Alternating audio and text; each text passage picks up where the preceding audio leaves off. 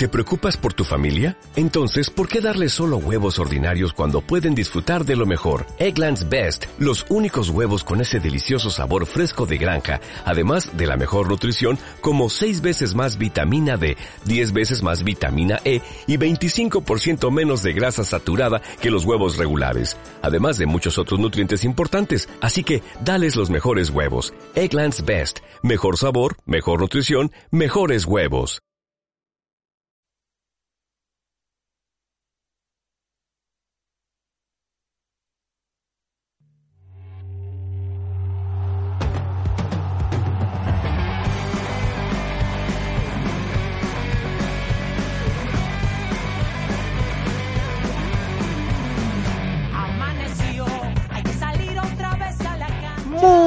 Buenos días a todos. Un minutito pasó de las 6 de la tarde. Arranca, salimos por abajo, ascenso aquí en Radio Capital.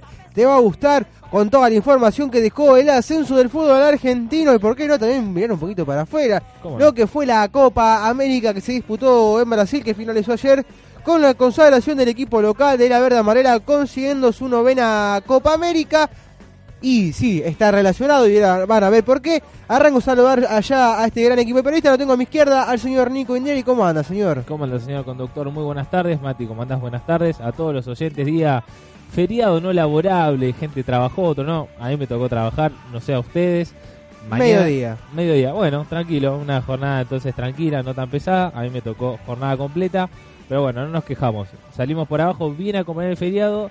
Y esa perlita que tenemos de la Copa América es para no perdérsela, ¿eh? Sí, a mi derecha lo tengo al señor Mati Toso. ¿Cómo anda, Mati? ¿Usted trabajó, descansó? Y hoy descansé bastante, dormí hasta tarde.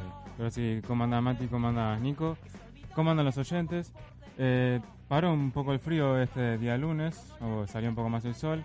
De repaso la- las redes sociales de- del programa. Por favor. Nos pueden encontrar como Salimos por Abajo en Facebook, Instagram y Twitter. Estamos publicando mucha más información últimamente, así que síganos enseguida. Si no se quieren perder nada, síganos en nuestras redes sociales. Y vamos metiendo el ganchito, ¿no? Esta promesa de Copa América en el ascenso del fútbol argentino. Verán qué, cuál hay, qué relación hay. Y sí, nos tenemos que ir a los arbitrajes que han sido polémica, que nos han ¿Quiénes dado, no? nos han dado que hablar durante estos ya casi 12 programas, ¿no? Es el 12 hoy. Número 12. Número, El señor lleva la cuenta. El señor es el que tapa los lunes con la cruz. Sí, me gusta igual. Sí, Está- está está- está perfecto. más que interesante bien. el labor Sí, que sí, hace. Matitoso. Relacionar los arbitrajes que nos han dado, han dado que hablar, más a nosotros, en estos ya 12 programas, con lo que fue la Copa América, con el VAR, tanto que se habló del VAR que iba a traer justicia y me parece que estamos lejos de la justicia, ¿no? Sí, no, totalmente. Tanto hablamos en acá en lo que es en el ascenso del fútbol argentino, eh, que necesitamos por lo menos alguna ayuda externa, que sea la ayuda de la tecnología.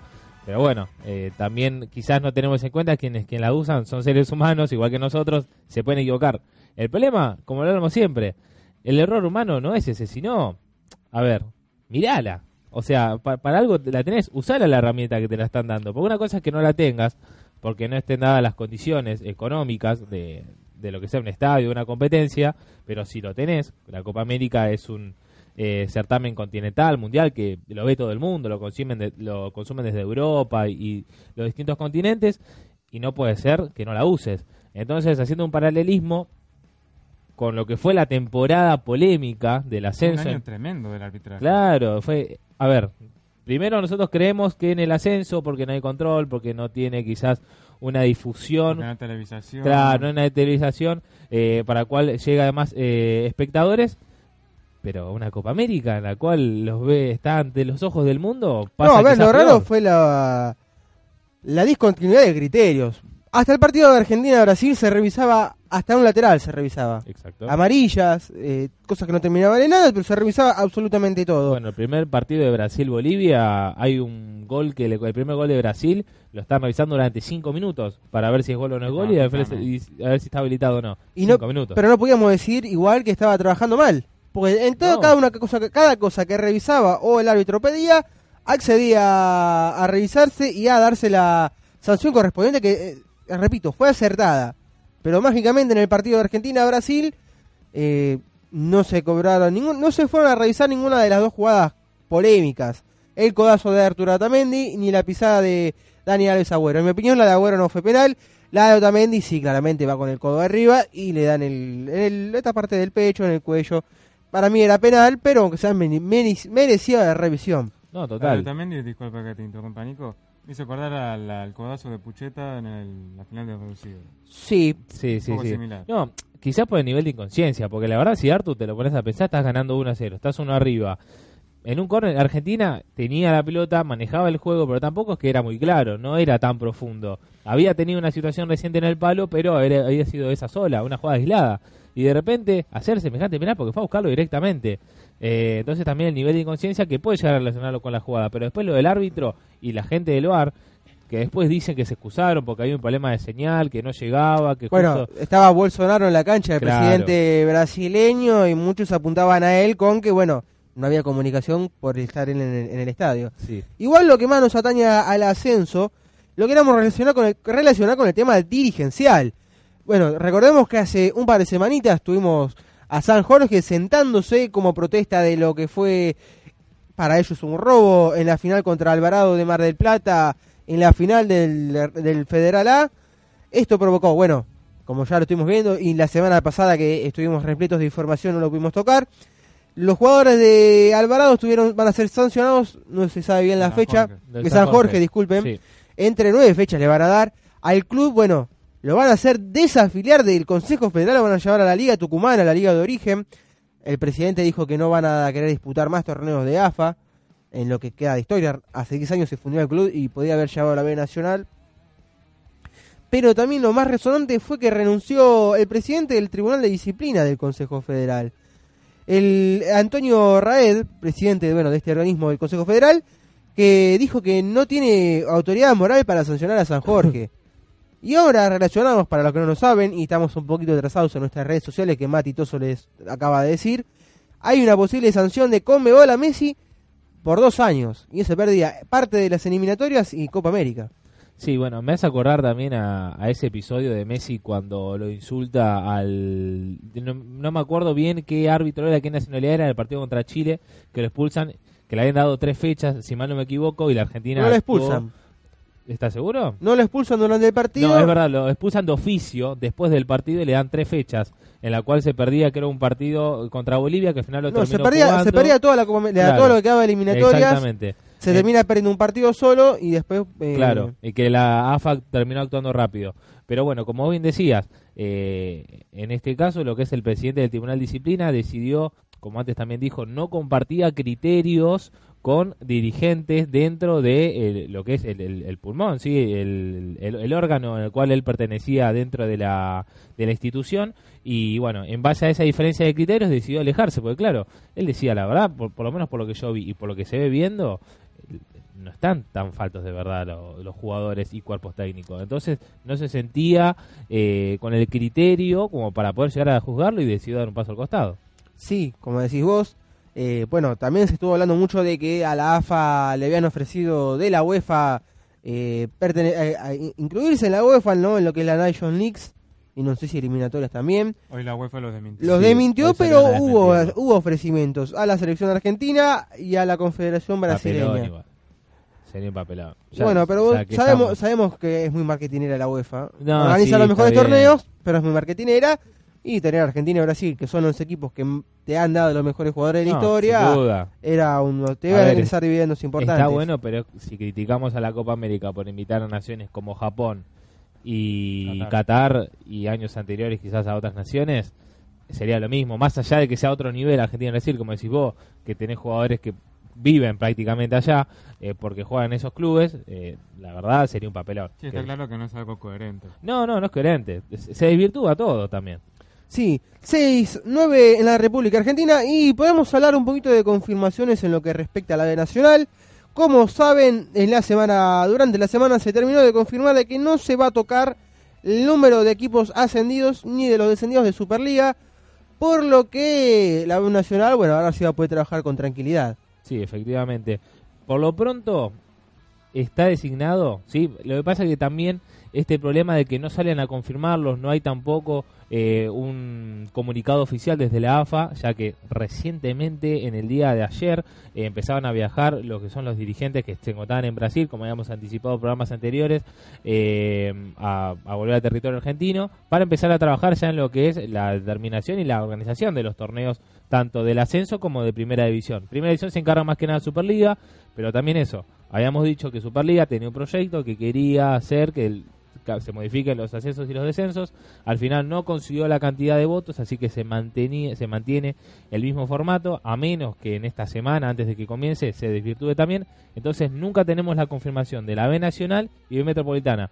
Nuestras fuentes nos dicen de que seguramente, por lo que estuvimos hablando, que también lo estuvimos adelantando, iban a ser 32 equipos, como lo son, dos zonas de 16, si mal no me equivoco. Sí. Se estaba por confirmar la fecha de los ascensos, tenía que, iban a tener una reunión con lo que eran las fuerzas eh, de seguridad para verificar también el tema de los operativos, cómo se iban a hacer, el tema de los gastos también, porque es un gasto. Comúnmente el club es el que pone la plata para el operativo, entonces habría que ver. Son cosas que todavía no están en confirmar. Sí. Pero como decías vos, y en tu línea, bueno, 32 equipos, dos zonas de 16. En teoría 30 fechas, las dos fechas de clásico, que pueden ser una fecha mezclada y bueno, la otra sí puramente de clásicos. Eh, bueno, en confirmación depende de los organismos de seguridad.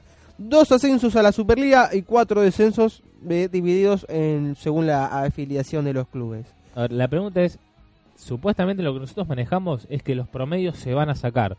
El tema es cuándo lo van a confirmar, porque yo recuerdo la Está palabra de, igual, yo ¿eh? recuerdo la palabra de Está Chiquitapia. confirmado los, los promedios en el ascenso, aunque sea al menos Mm, Eh, pero está re- confirmado. recuerda que la otra vez tuvimos una linda charla con alguien perteneciente a AFA que dijo que hasta que no se modifique el estatuto no se iba a implementar y todavía el estatuto sigue igual. Es Tanto problema. primera como, de- como el ascenso. A poco tiempo de que empiece otro. Por eso yo te digo que recién hoy llegaron y se van a poner a trabajar. Hoy seguramente no habrán trabajado, mañana tampoco. Se van a empezar a trabajar recién el día miércoles. O sea, tiene que ser una reformación de estatuto. Por eso te digo que, ¿dónde quedó? Porque yo recuerdo de Chiquitapia, después de lo que había pasado con Tigre, que todavía no había sido campeón, todavía no le había ganado Boca, tenía buenas actuaciones y se podía dar. Dijo que es una vergüenza que eh, el tema de los promedios. No dijo una vergüenza, pero bueno, más o menos lo voy a entender. Entonces, ¿en qué quedó? Yo creo que es algo primordial. Más allá que vos tenés que estar con la selección, tenés que delegar también algo. Sí, pensemos que hay muchos equipos nuevos, o sea, Claro. en, la, en la B Nacional. No, Tenés cinco que te suben de un lado, del otro lado que te suben tres, de que te bajan cuatro de primera. Entonces, tenés casi 11 Claro. dos equipos en, eh, que van a promediar por un solo un solo año. aparte, vamos a decir la verdad. Eh, un equipo no se prepara igual sabiendo de que hay promedios o no hay, o no, no hay promedios. Bueno, primero ya hubo una reducción en el tema de descensos que iba a ser 8, Claro. bajó a 4. Eso ya cambia a los equipos eso. que están armados no tan poderosos económicamente. Claro, pues te tenés que pre- preparar, vas a buscar refuerzos, el trabajo es más intensivo, tenés que conseguir resultados inmediatamente. Alvarado, por ejemplo, recién ascendido, todavía no comenzó la pretemporada.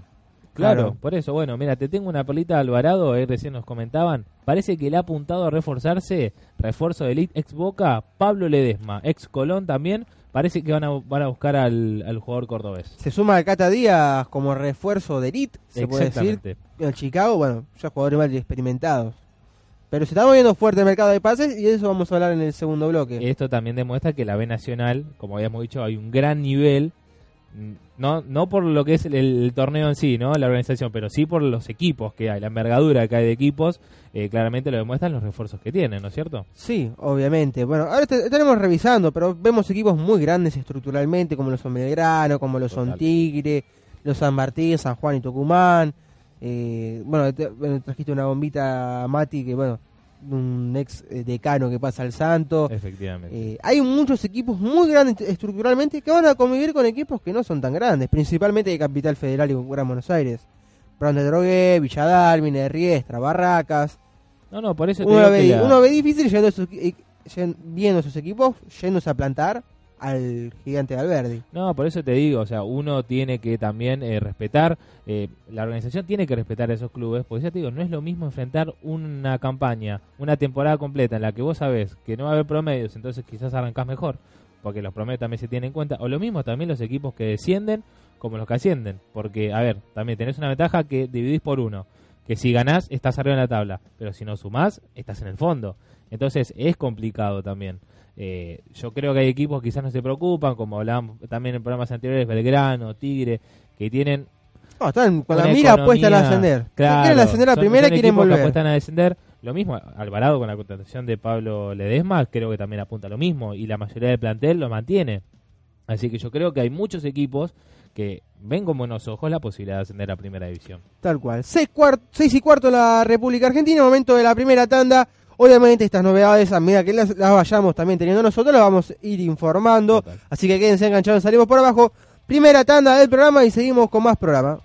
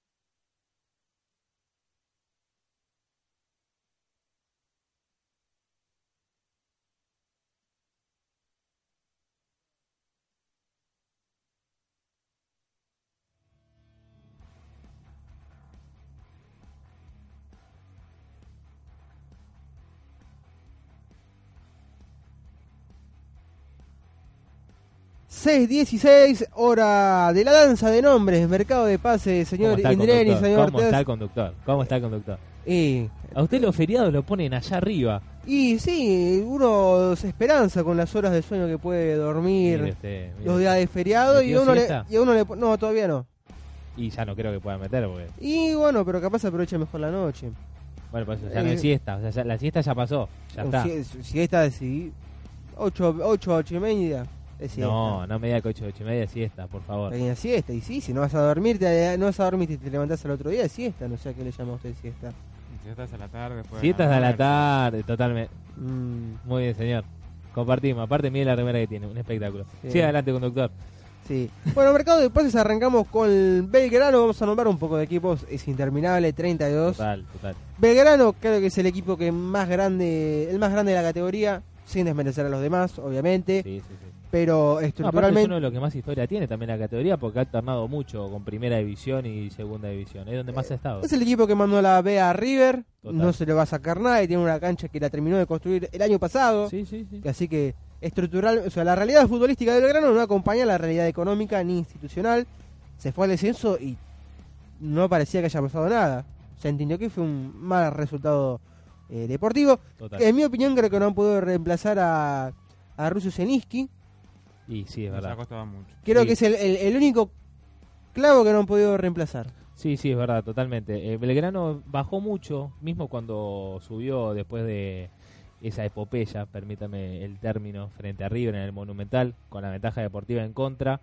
Eh, Belgrano se mantuvo, hizo muy buenas campañas al principio y como dice el señor conductor, cuando se fue Zielinski le costó muchísimo, muchísimo poder reemplazarlo, nunca encontró un técnico con las características quizás del ruso y tampoco apostó una nueva idea, nunca han pasado técnicos montones y nunca terminó y bueno, terminó heredando en el descenso, ¿no es cierto? Bueno, llegaron a Belgrano de Córdoba, hablando justamente del técnico, Alfredo Berti, el ex Newells. Yo creo que ha puesto una idea acá. Yo creo que se dieron cuenta los dirigentes que había que buscar una idea, quizás nueva, distinta a la de Russo Zielinski, porque creo que son dos mundos distintos, más allá que los dos sí buscan mucho la presión, Alfredo Berti busca mucho la presión, igual que Zielinski, lo que pasa es que es más un 4-4 replegado y, y Berti es más con la pelota bajo la suela, ¿no es cierto? Pero yo creo que acá están buscando un estilo eh, para darle a una idiosincrasia al, al equipo, ¿no es cierto? Sí, a ver, yo creo que va a pelear con Tigre, que estaremos hablando también del matador de Victoria. Creo que Belgrano y Tigre tiene más por fútbol y Belgrano Zonas más por. imagino yo que lo. Esperamos. Sí, se ha hablado mucho de que iban a estar en zonas divididas. Bueno, Nahuel Luján, jugador de ex, ex Central Córdoba de Santiago. Estaba a préstamo ahí. Exacto. Santiago Giordana de Temperley, Pablo Vegetti de Instituto y vez uno de los más resonantes, Ricardo Tito Noir, El- proveniente del Atlético Tucumán. Otro ex Boca que va a la B Nacional. Otro ex Boca y bueno, Pablo Vegetti fue la novela, fue qui- quizás uno de los primeros refuerzos que se dio en, en la división de la B Nacional, pero hizo un ruido porque claro, el ex jugador de Instituto de Córdoba que dijo, yo no tengo ningún problema de cambiarme, total no tengo ningún inconveniente, sigo siendo una persona, soy un profesional, así que vengo a defender los colores de la De Celeste". Banfield venía, ¿no? No, él venía está jugando en el Instituto de Córdoba, Ah. Pablo Vegetti. Por eso, fue un cambio rotundo y la gente de Instituto de la Gloria lo tenía como, no sé si ídolo, pero un jugador muy importante. Pero no es clásico, creo que la- no, no es talleres. No es, eso es lo que hablábamos hoy, no es Talleres, pero es Córdoba, Córdoba capital, eh, algo de ruido hace. Sí, y bueno, después la catarata de nombres de lo que se han ido, Matías Nani, Juan Patiño a Cerro Porteño, Mar- Mauricio Cuero, eh, Marcelo Herrera de Defensa y Justicia, Gabriel Alanís a Godoy Cruz, Miguel Martínez se ha retirado, Diego Mendoza a Huracán, Juan Bruneta a Godoy Cruz, Tomás Guidara a Vélez, el Cocomeli a Central Córdoba de Santiago del Estero, Azarías Molina a Independiente de Rivadavia de Mendoza, siguen en mira, siguen en carpeta Gonzalo Bettini eh, de Central, Rodrigo Gómez de San Martín de Tucumán y Lucas Acevedo de San Martín de Tucumán. Sería un buen refuerzo. Trupi Gómez y Gonzalo Bettini. No lo tengo mucho a Lucas Acevedo en su nivel actual. Eh, sí es un gran jugador, pero no lo tengo en su nivel actual. Yo creo que Gonzalo Bettini, un buen número 4 que en Banfield cumplió, en Central bajó su nivel, pero Trupi Gómez también si lo recuperás es un gran refuerzo. Tal cual. Sígame el siguiente club, Nico Indreri. ¿Cómo no, señor? Pasamos a uno también de los grandes, la categoría de los históricos. Tenemos a Chacarita Junior. Vamos a pensar primero con los refuerzos, sí, que ha traído el equipo de San Martín. Tiene a Salvador Sánchez, que viene de Olimpo, Luciano Perdomo, de Aldo Civi, Maximiliano Casa, de Atlético Rafaela, Juan Cruz Macía, del Northhast United, Maximiliano Paredes, de Deportivo Morón, Zacarías Morán Correa, de San Martín de San Juan, de uno de los equipos descendidos, Adrián Torres, de Almagro, Ignacio Cacheiro, de Patronato, Ignacio Balione, de Gimnasia de Jujuy, y Brian Mieres. Mucho del- de, la B Nacional se ha alimentado Chacarita. ¿ah? Sí, hay que ver a qué apunta. Yo creo que los nombres, no hay ningún nombre rutilante que vos digas, trajo la verdad con un jugador que vos digas, va a ser el emblema del equipo. Pero son jugadores de la categoría. A ver, River Sí, se sí, sí. Cuando River juega, no, no es para agarrar a la gente de River en un momento sensible de su historia. Pero, a ver, eh, trajo muchas estrellas. Trezeguet, eh, Chori Domínguez, Cabenagui. No estaban acostumbrados a la categoría que te resultó ser más áspera de lo que esperaban. y la En- solución se la dieron otros tipos de jugadores al final. y que no fue una B nacional tan áspera como las que siguieron después ni las que estuvieron antes.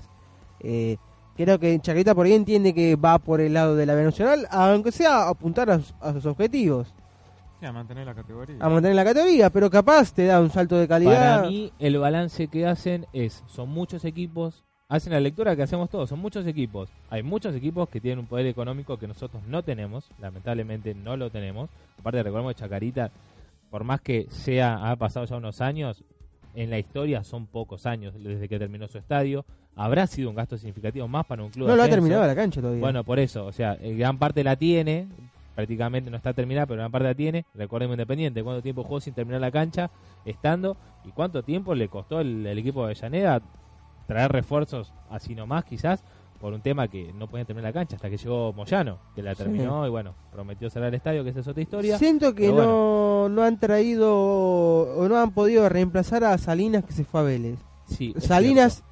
que ha sido el conductor del equipo que salió segundo, que peleó Sí, muy bien con exactamente. Eh, el ascenso a la Superliga, la primera de las Superligas. Eh, no la ha podido reemplazar. O el caso de que se vende, se vende por buena plata y no trajiste jugadores que te suplan esa ausencia. Exactamente. Bueno, seguimos con los que se terminaron yendo de Chacarita. Nicolás Álvarez se fue a Defensores de Uruguay. Agustín Módula, Federico Bismara, Leonardo Baima, Rodrigo Ayala, hacia Independiente Rodea de Mendoza, Bautista Pavlovsky, Maximiliano Paredes a Gimnasia de Mendoza y Brian Almeida a General La Madrid. Entre toda esta recopilación de nombres, el más importante el de Federico Bismara, un emblema de Chacarita. Sí, Un emblema eh, tuvo se su- supo ganar el puesto. A ver, no, bajó. aparte tuvo su, su actuación antes y después ahora volvió después de unos años de no tener una buena continuidad en Racing. Sí, sí, eh, recordemos, estaba en Huracán, se fue a Racing, los hinchas de Huracán lo vieron como una traición. Sí. Eh, eh, Racing no jugó mucho, casi no, jugó. De hecho, Era estuvo- el cuarto cinco, creo que era. Sí, y volvió a Chagarita, se dudaba mucho y la fue una tuvo la descoció. Ha jugado muy bien en Chagarita, ha cumplido con creces. Efectivamente. Pasamos al verde de Mataderos, al Torito Toso. con el Torito, que tiene un nuevo técnico, Gastón Esmerado. Suma a Gonzalo Menéndez de Deportivo Santenay de Paraguay. Federico Basilchik de Ferro General Pico. Y bueno, la del Cata Díaz, la figura rutilante, creo que la que, no sé si rompe el mercado, pero la que uno... Por ahora es la máxima apuesta de la categoría. ¿Y quiénes se van? Dígame, porque eh, es una lista interminable, la veo de acá. Sí. Y principalmente eh, Cristian Gómez, el Gomito, que se ha retirado. Walter Perazo, el último técnico que, se, que se fue. David Achucarro, Alejandro Melo. Almir Soto, Juan Cruz Monteagudo. Nicolás Franco, Federico Precedo, Juan Ignacio Sánchez Sotelo. Adrián Sifo, Esteban Orfano, Jorge Valdés Chamorro y Leandro Teijo. Además, Alejandro Andrada a préstamo a talleres de escalada. Increíble la cantidad de jugadores titulares. Se le fueron las figuras. Chicago. Melo, la figura. Sánchez Sotelo. Sí, sí, En sí. el banco, bueno, tenía la figura. eh, se le fue el técnico. No, no, no, totalmente. Hay La que ver cómo se acomoda Chicago. Achucarro terminó ganándose el puesto y jugando los últimos partidos también del reducido, siendo titular, se fue a Colombia. Seguramente económicamente quizás le sirve, pero sí, sí, Sí. bajas sensibles, la verdad. ¿Qué más tenemos, Sindreri? Tenemos ahora el equipo sanjuanino, ¿sí? lo que sí, permitime decirte que Chicago, ¿sí? como para acoplar la información que dio Mati, está buscando un volante central. El nombre interesado es un jugador de San Jorge, uno de los, bueno, de los jugadores que sufrieron la polémica ante Alvarado, es Albano Pavón y también están buscando un mediocampista zurdo y un delantero. Todavía se manejan algunos nombres, pero no tenemos esa información porque los dirigentes están prefiriendo ten- tener cautela en ese caso. Como le decía, le adelanto, estamos con el Santos Sanjuanino, uno de los equipos que ha descendido a la B Nacional, que tiene eh, varios refuerzos. El primero es Rafael Barrios, de All Boys, Kevin Jumeler, de Talleres, Luis Jerez Silva, de Dorados de México, equipo que dirigía Diego Armando Maradona, Raúl Iberbia, de Olimpo, Julio González Ramírez, de Sportivo Belgrano, Nicolás Herranz, de Fútbol Club Barcar, lindo, lindo club. Sí, lindo club. para los relatores. Totalmente. Ezequiel Vidal de Olimpo de Bahía Blanca, Nicolás Bertocci de Deportes Temuco de Chile, Maximiliano Martínez de San Martín de Tucumán, Cristian Barinaga de Agropecuario y Marcos Fernández de Sarmiento de Resistencia. Esos son por ahora las altas del equipo sanjuanino que yo creo que sí va a apuntar también a retornar a la primera división. Sí, se reforzó muy al estilo de San Martín de Tucumán. Totalmente. Totalmente de acuerdo. Apostar a nombres capaz no tan conocidos, pero que le han, le han rendido. Y después los explota. Y se lo terminan comprando otros clubes y tiene esa vuelta San Martín de Tucumán, de Tucumán, perdón, de San Juan, discúlpeme. Me he trabado, señor Sí. conductor. Eh, San Martín de San Juan tiene esas cosas. Recuerdo a Riaño, Riaño una aparición que de repente Boca fue y puso la plata. Eh, lo mismo con Spinelli, lo mismo lo vendió a Italia. Así que la verdad que. Exactamente, Manuel Más, tantos jugadores, eh, creo que había un juego que se llama Mosca, eh, o Luna, no Luna, era Luna, uno de un 8 que jugaba, la verdad que muchos nombres ha vendido eh, en estos años. Después tenemos los que se van de San Martín de San Juan, que han decidido continuar su carrera en otros equipos. Tenemos a, Fancu, a Facundo Decima, eh, a Nazareno Solís, ex Boca, que va a continuar su carrera en Aldo Civi, Fernando Brandán y Matías Frisones, que se van a San Martín de Tucumán, Federico Urraburro, Gustavo Villarruel a Tigre, Juan Rodríguez de Defensa y Justicia, Emanuel Denin a Tigre, Mauro Bogado a Huracán, vuelve al Globo, Federico Milo vuelve a Arsenal, Zacarías Morán Correa a Chacarita, Gonzalo Castillejos a Gimnasia de Jujuy, un buen 9, y Franco Cristaldo a Central Córdoba. Muy bien, vamos con el último equipo, Tigre, la estrellita de la categoría, podemos decir. Se le fue poco, no, tampoco quiere incorporar. La cara clave de Tigre es que mantuvo una gran parte del equipo, mantuvo al técnico y a sus figuras. Se pueden venir, bueno, Sebastián Balmaceda de Arsenal, Gustavo Villarroel, San Martín de San Juan y Emanuel Denin de también del Santo San Juanino. Se fueron Ramón Mieres al Alavés de España, Lucas Menonzo y San Lorenzo, un equipo, un, un jugador que la, la ha jugado muy bien en la última temporada y que era el jugador a vender. Era el jugador a vender. Era el jugador a vender. Gastón Guruciaga a Peñarol de Uruguay, Hugo Silveira Nacional de Uruguay, Alexis Nis Atlético Rafaela, Diego Vera a Rescindido y Federico González Estudiante de La Plata. Una baja sensible la de Federico González. Yo creo que esa era la que no esperaban o la que no querían hacer. Y bueno, les terminó cerrando los números y decidieron venderlo. Pero no, no ha reforzado a rivales, que siempre se habla No, de, no, total, de- de hacerlo, ¿viste? Y a Rafaela, pero se fue Alexis Nis que no lo tenían en cuenta tampoco, no jugó mucho Sí, esta temporada. tal cual. 6.29 es la, es la hora.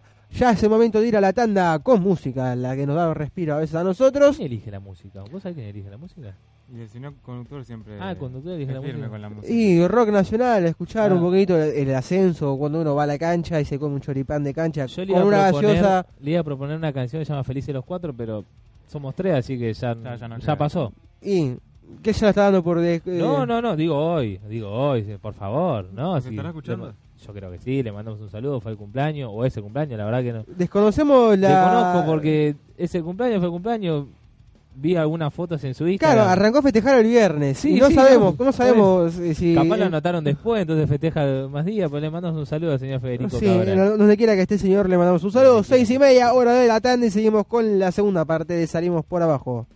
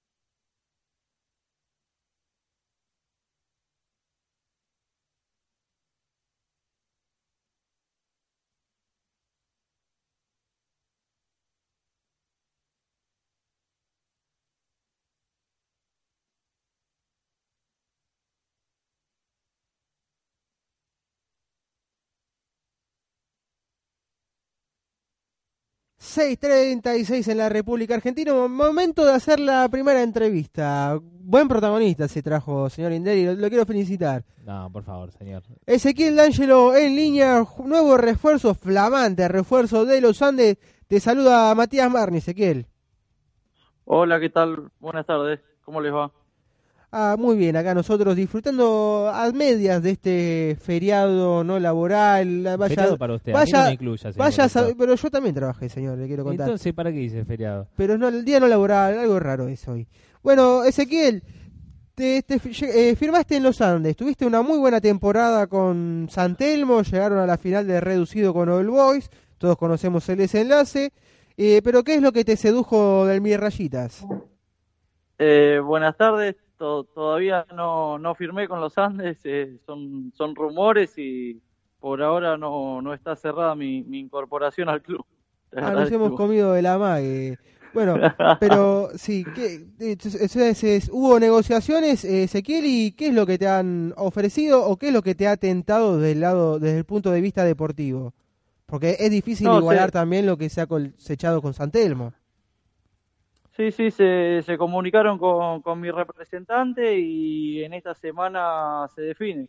Si por sí o por no. También se han comunicado equipos del Nacional B, así que esta semana voy a, a definir mi, mi futuro. Calculo Todavía que no- si no- vas no a los Andes claro. el objetivo es ascender. Eh, sí, Los Andes es, un, es una institución muy grande en la categoría y, y sí, el objetivo del club es ser ascender, pero no, todavía no puedo hablar como jugador del club porque, porque no lo soy. Sí, te, te- tenés razón, te, te- mato con las preguntas, pero eh, eh, uno tiene ganas de preguntar.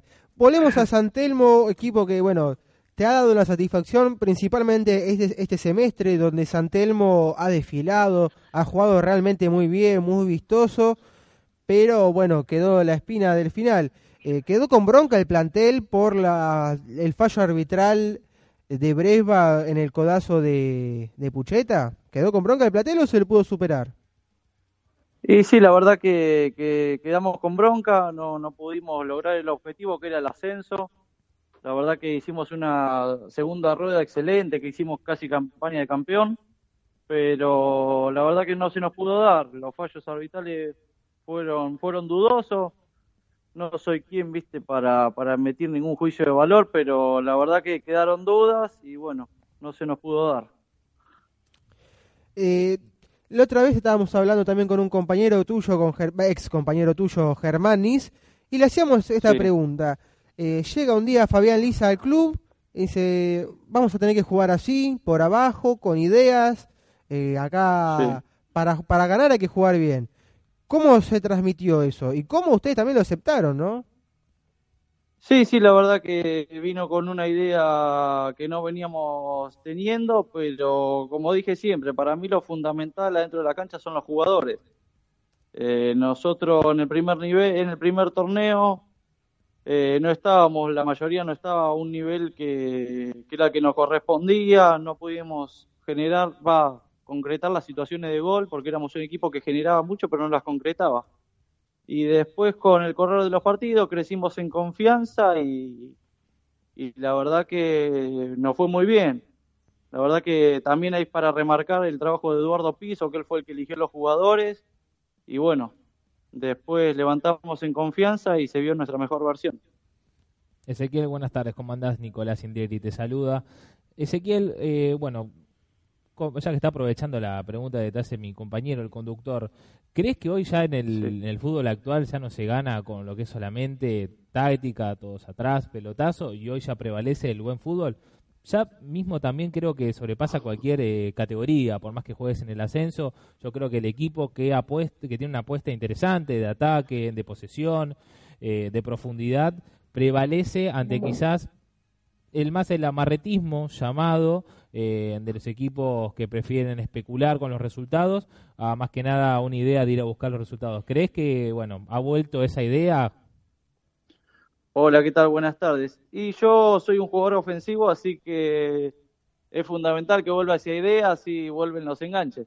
Pero cada técnico, viste, tiene su, su forma de ser, su forma de jugar, y está bueno que, haya más técnicos que, se animen a, a proponer porque los espectáculos van a ser más vistosos, van a haber más goles y el fútbol es un, es un deporte, es un espectáculo y la verdad que el que lo mira le tiene que gustar.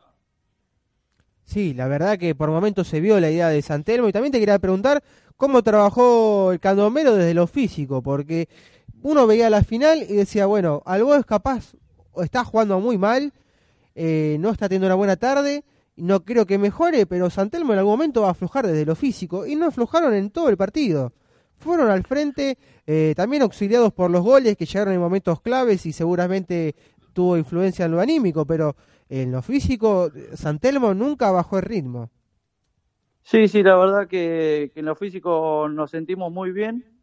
Eh, hicimos un, gran trabajo eh, y nos mentalizamos que lo fundamental en el, en el fútbol es la cabeza, porque de una forma u otra forma, más o menos estamos todos entrenados de la misma manera, porque los entrenamientos de todos los técnicos son de una hora y media y, y es más o menos estamos todos entrenados por igual, porque no hay jugador mal físicamente.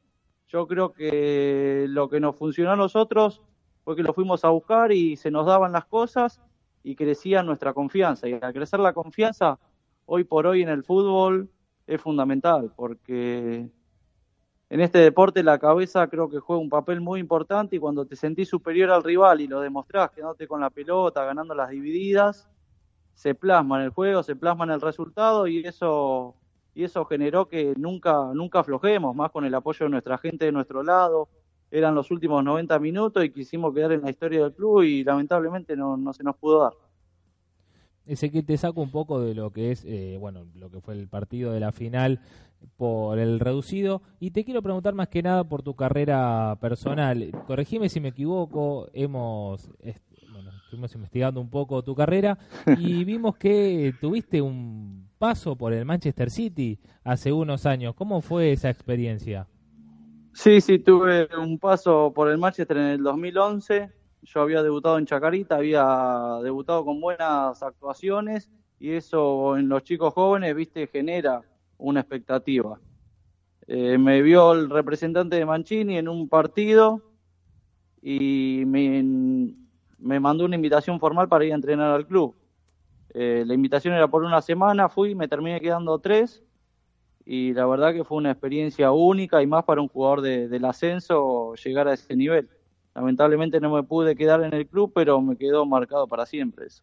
Es decir, compartiste tres semanas, eh, si me acuerdo que estaba Carlos Tevez en ese plantel. Claro, claro, era Carlos Tevez cuando se quería ir del club, que había entrado en, un problema con el técnico. Recién habían comprado algún Agüero, estaba Yaya Touré, Bellamy, Company, no, no todos jugadores de selección, como la mayoría. Que ¿Y qué se siente entrenar con, con, ese tipo de jugadores? Yo creo que es el sueño del pibe. Llegás, debutaste hace poco, en un equipo del ascenso y de repente estás entrenando con esos monstruos, en esas instalaciones encima, en otro país, otra cultura. Claro, yo llegué allá y era Disney para mí. Yo venía a entrenar en Chacarita que no estaba bien, nos veníamos con agua fría y llegaba ahí y la verdad que era, teníamos seis canchas de primer nivel, comíamos en el club, desayunábamos en el club. Yo por mi parte me habían puesto un, auto a mi disposición para que me lleve a recorrer la ciudad a la tarde y entrenar con ese tipo de profesionales, con la calidad que tienen y más que nada por la, la humildad que, que, muestran es, real, así que la verdad que fue una experiencia única. Bueno, Ezequiel, te liberamos. Muchas gracias por los minutitos que nos dejaste y esperamos que se termine definiendo tu futuro, sea en los Andes, sea en el equipo de B Nacional, que seguramente también esté eh, llamándote al teléfono. Te deseamos suerte y bueno, eh, felicidades. O capaz te bueno, bueno, Manchester City. bueno. Bueno, muchísimas gracias. Yo, si soy el agente deportivo del City, yo te llamo. Me enteré que David Silva se va, necesito un zurdo, yo lo llamo. Ahí está, ahí puede ser. Bueno, bueno, no. Más allá de todo, bueno, muchas gracias. La verdad que muy buena la, la entrevista y bueno, esperemos definir esta semana si ya, ya tengo claro dónde puedo jugar y arranca una pretemporada. Tal cual. Así pasaba Ezequiel Langelo cuando son las 6.46 en la República Argentina. Vamos a la última tanda, a la del último bloque y seguimos con más Salimos por abajo.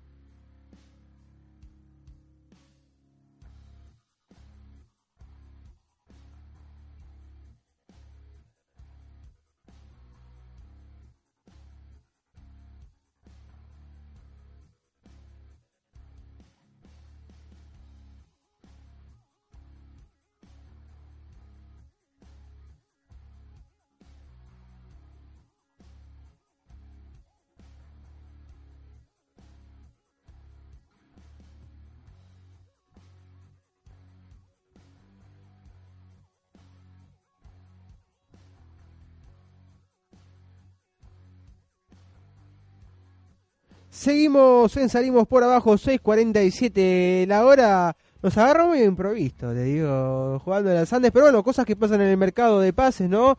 Que uno nunca se sabe cuántas casos conocemos que está casi todo cerrado, se termina de caer.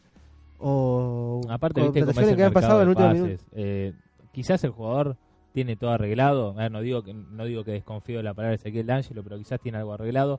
Pero le dijeron, mira, todavía no digas nada. No cautela. firmamos, mantené cautela, representante. No digo que sea este caso, pero puede llegar a pasar. Ha pasado muchas veces.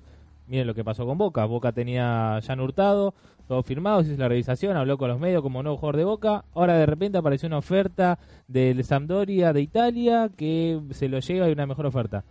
Entonces, eh, el mercado de pases es impredecible. Sí. Tenemos una entrevista más, señor. 6.48 la hora, estos 12 minutos que nos quedan de programa. Los saludamos a Emanuel, a Sara, ¿cómo andás? Emanuel te saluda a Matías Marne, jugador de Saca Chispas. Hola, ¿cómo le va? Buenas tardes, un saludo para todos ahí. Bueno, Emanuel, eh, ¿qué análisis puedes hacer de la última temporada con el villero de Soldati? Eh, arrancaron peleando el, des- el descenso para mantener la categoría. eh, tuvieron una temporada, quiero creer yo, bastante tranquila con respecto a eso, pero en un momento eh, dejaron de ganar unos partidos seguidos y, y Español, que estaba muerto, empezó a ganar y bueno, se había puesto un poquito picante la, la definición del descenso. Sí, sí, como decís vos, eh, sabemos que no fue un buen campeonato, este, pero bueno, pudimos eh, cumplir el objetivo de, de salvarnos, de seguir en la categoría. Y sí, como dijiste, tuvo 17 partidos que no pudimos eh, se complicó, pero bueno, gracias a Dios pudimos cumplir el objetivo de, quedarnos. Y para esta temporada que se asoma, eh, Manuel, ¿qué, qué objetivos tiene el Lira? ¿Seguir eh, con los pies, me imagino que debe ser, seguir con los pies sobre la tierra, eh, dar, dar los pasos seguros, y si los pasos seguros nos llevan, no sé, a mirar para arriba, calculo que e ilusionarse, pero creo que siempre con los pies sobre la tierra. Sí, sí, obvio. Eh, el primer objetivo que nos pusimos es eh, ahora los primeros seis meses eh, estar en una plaza de la Copa Argentina, estar entre los seis primeros y bueno, después ver para ver, o sea, para qué estamos. Eh, en la realidad, eh, sabemos que nos tenemos que salvar, pero bueno, tenemos que ser optimistas. Se, se, a ver, esperemos eh, con la en grande y bueno, ojalá. Hola. Hola, no, no, disculpa, teníamos problemas con la comunicación, te, te, te pido que sigas, porfa, Emanuel. Sí, bueno, como te decía, eh, nuestro primer objetivo, obviamente, ahora a corto plazo, estos primeros seis meses, es eh, entrar en una plaza de la Copa Argentina, estar entre los seis primeros.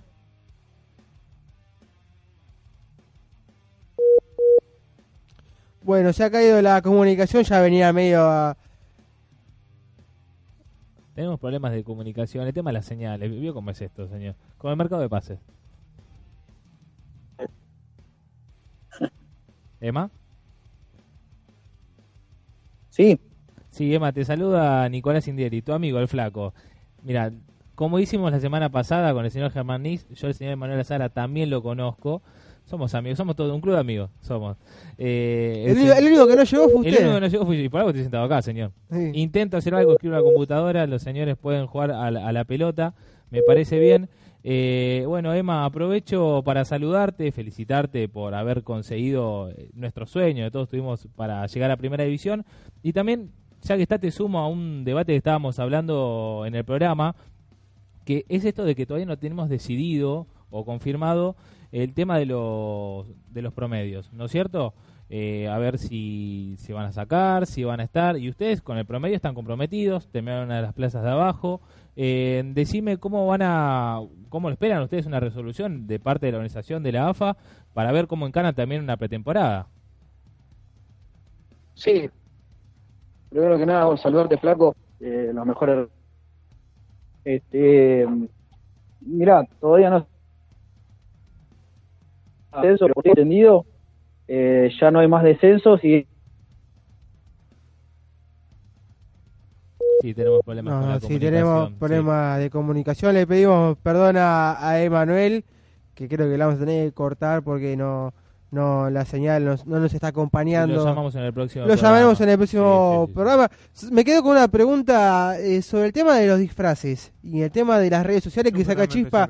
Que saca Chispa es un equipo innovador, el equipo más alegre del fútbol argentino, el que le ha co- encontrado en este mundo de super profesionalización del fútbol un lado vistoso, un lado alegre desde las redes y de la cancha. Recordemos que cuando ha llegado a lejos en la Copa Argentina se habían disfrazado eh, al momento de la previa. Sí, sí, sí. En Twitter siempre te regalan alguna que otra cosita con Messi El que maneja también. Twitter es un crack. Yo Sí, creo que... Instagram. Sí, sí, sí, yo creo que, que le, maneja, le, le suben el sueldo cada tweet que tira. Igual pensé que me iba a responder por qué no llegué a primera. Y Capaz tenía miedo de decir, mira, justo se cortó la comunicación. Cuando iba a decir que usted era malo, ¿no? Lo, sal- salvó. lo salvó la comunicación. Yo no quiero, yo ni desmiento ni afirmo de que fui yo que cortó la comunicación. Yo no voy a decir na- nada, nada más. Bueno, pero podemos repasar el mercado de pases de la E metropolitana, Bueno, señor. señor. Tenemos, vamos a en selección, vamos a ser malos. Almirante Brown, Los Andes, San Telmo y Acasuso, equipos protagonistas de la última temporada y el más grande. los más importantes de la categoría, sin desmerecer a los demás para que nos ofendan, obviamente. Sí, rapidito, Almirante Brown llegan Jorge Benítez, el técnico, Rodrigo Acosta de Saca Chispas, Velázquez del CADU, Facundo Lauman del, otra, nuevamente del CADU, Nico Barriento de Tristán Suárez, Hernando Ortiz de Ituzaingó, Facundo Andújar de Deportivo Español, Agustín Almirón de Riestra, Lionel Gigli también al mismo club, Federico Pellegrino de Estudiantes de Caseros, Cristian Varela de Tristian Suárez, Mauricio Grande de Tristán Suárez y también Rodrigo Vélez de ese mismo club. También se han ido un montón de, de, de- jugadores. altas Sí, Raúl Cardoso, que era el técnico que había remontado y le había dado un poco de esperanza a la fragata en el último semestre, se ha ido. Kou a Deportivo Merlo, Tomás Molino a Bronda Drogué, Iván Facione de Cañuelas, Pablo Bueno a Jaguares de Colombia, Ezequiel Melillo Tristan Suárez, un delantero que ha tenido mucha importancia en lo que fue la, este semestre más que nada de, de Almirante Brown. Se fue a Tristan Suárez, Iván Centurión, Blas García Montero, Cristian Canán, Brian Machuca, Matías Giordano, Giordano, disculpen, Sebastián Carruega, Nicolás Monserrat, Jonathan Corso, David Franco y Peralta Salinas. Una gran cantidad de jugadores. Y eso creo que no es tan positivo. No, no es verdad, porque tenés que armar un plantel nuevo, tenés que empezar a impregnarle la, la idea eh, a un plantel que no se conoce, de jugadores que no han tenido práctica entre ellos prácticamente. La pretemporada encima de los primeros días prácticamente no es con pelota, así que sí, yo creo que es más un factor en contra a favor de que se vayan tantos jugadores. Dígame, los Andes. ¿Cómo no, señor? El Mil Rayitas trajo los siguientes refuerzos: Daniel Monchor de Colegiales, Matías Contreras de Estudiantes de Caseros, Máximo Levi de Tristán Suárez, Ezequiel D'Angelo, estamos en duda, a ver si, bueno, supuestamente lo teníamos como que iba a ser el nuevo refuerzo, al final Ezequiel nos confirmó que al momento no hay nada. Nosotros creemos por la información que manejamos que en los próximos días se puede llegar a extraer la diferencia que tengan. Y Leonardo Landriel, jugador de Ferrocarril Oeste, que ahora llega a Mil Rayitas. Los que se fueron, Luis Ceballos de Colegiales, Fabricio Lenzi, Rodrigo Bogado, Facundo Silva a Instituto y Matías Linas hacia Brown da Drogue. El equipo candidato por excelencia de la categoría. Bueno, cuando el año pasado decía bajó el Boys y apuntábamos al Boys, después no fue tan así porque si bien ascendido en, el, lo que fue la temporada no le fue tan bien y se notó que hubo equipos muy por arriba del equipo de Floresta. Hay que ver si los Andes está a la altura de las expectativas. Sí, no, obviamente. Hace mucho no hace una buena temporada los Andes. Eh, bueno, le tocó descender en, en esta oportunidad de la B Nacional. Eh, ahora veremos. Yo para mí el candidato de la B Metropolitana, si se mantiene, es Acasuso. Recordemos que el torneo pasado ha hecho una muy buena campaña. Estuvo dentro de todo, por decir algo, cercano a los últimos ascensos, pero no se le terminó dando. Sí, Santelmo Toso. Continuamos con Saltemo, me estaba fijando en las altas y por ahora no tiene ninguna. De las bajas Germanis, nuestro entrevistado de la semana pasada fue armenio. César Carranza, ídolo de la institución, fue a Institución Go. Y Ezequiel D'Angelo, que Están bueno, los posibles salidas, pero todavía no hay nada confirmado. de las posibles salidas a, a los Andes por ahora, ese sería el rumor. Y Lucas Carrizo a Gimnasia de Mendoza. Bueno, importante mantener a mucha parte del plantel de Santelmo, si no se le ha ido nada. Y capaz incorpora uno o dos poquititos, se puede ilusionar. Por el otro lado, bueno, acá Suso, el que nombraba usted, el, El candidato. el poderoso de la categoría. Imagino que antes que empiece la, el- lo que es la competencia vamos a hacer un pequeño pro de entre nosotros. y- Sí, imagino, ¿no? quedaría anotado para ver. esta ¿Usted se, se apunta? Sí, yo me apunto. Muy bien. Mariano Mora Marco, técnico, Agustín Mantome de Ferro, Cristian Moreno de Defensores del Belgrano, Federico Real de San Miguel, Emanuel Penti Maggi del Cadu, ese- Alejandro Gutiérrez Arango de Riestra, Alejandro Monzón de Social Ramallo, Lucas Medina de Uniones Sonchales, Franco Torres de Fénix, Julián Bartolo Guillermo Brown y Federico Selecchia de Liniers son las altas del equipo de Boulogne que ahora está jugando en la cancha de Sportivo Italiano.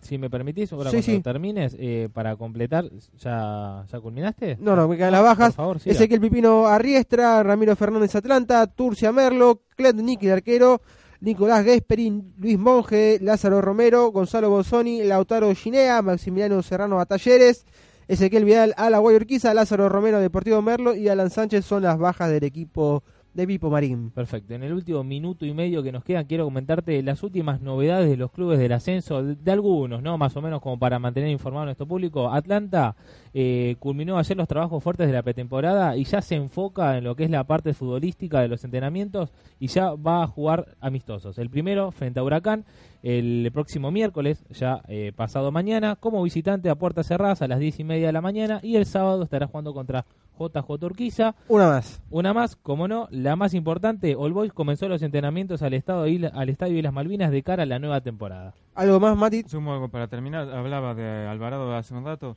Tiene un nuevo técnico, Juan Pablo Pumpido, el hijo de Neri, que tuvo una experiencia en Unión y en Patronato. Arrancará la pretemporada el 15 de julio con el Club de Mar del Plata. Tarde. Hoy el Boys, bueno, es el último que terminó de la Metropolitana Sí. y Alvarado. de- Hablando de esto, eh, desde el club han planteado la posibilidad de posponer las primeras y hasta la segunda fecha de la B Nacional. y tendrá solo un mes de trabajo. Esto ha sido todo por hoy, 6.59, casi las 7 en la República Argentina, momento de despedirnos. Nos vemos el sábado en Salimos por Abajo de Primera, el Radio Show AM 1130 y aquí en Salimos por Abajo Ascenso, lunes a las 18. Esto fue todo, nos despedimos.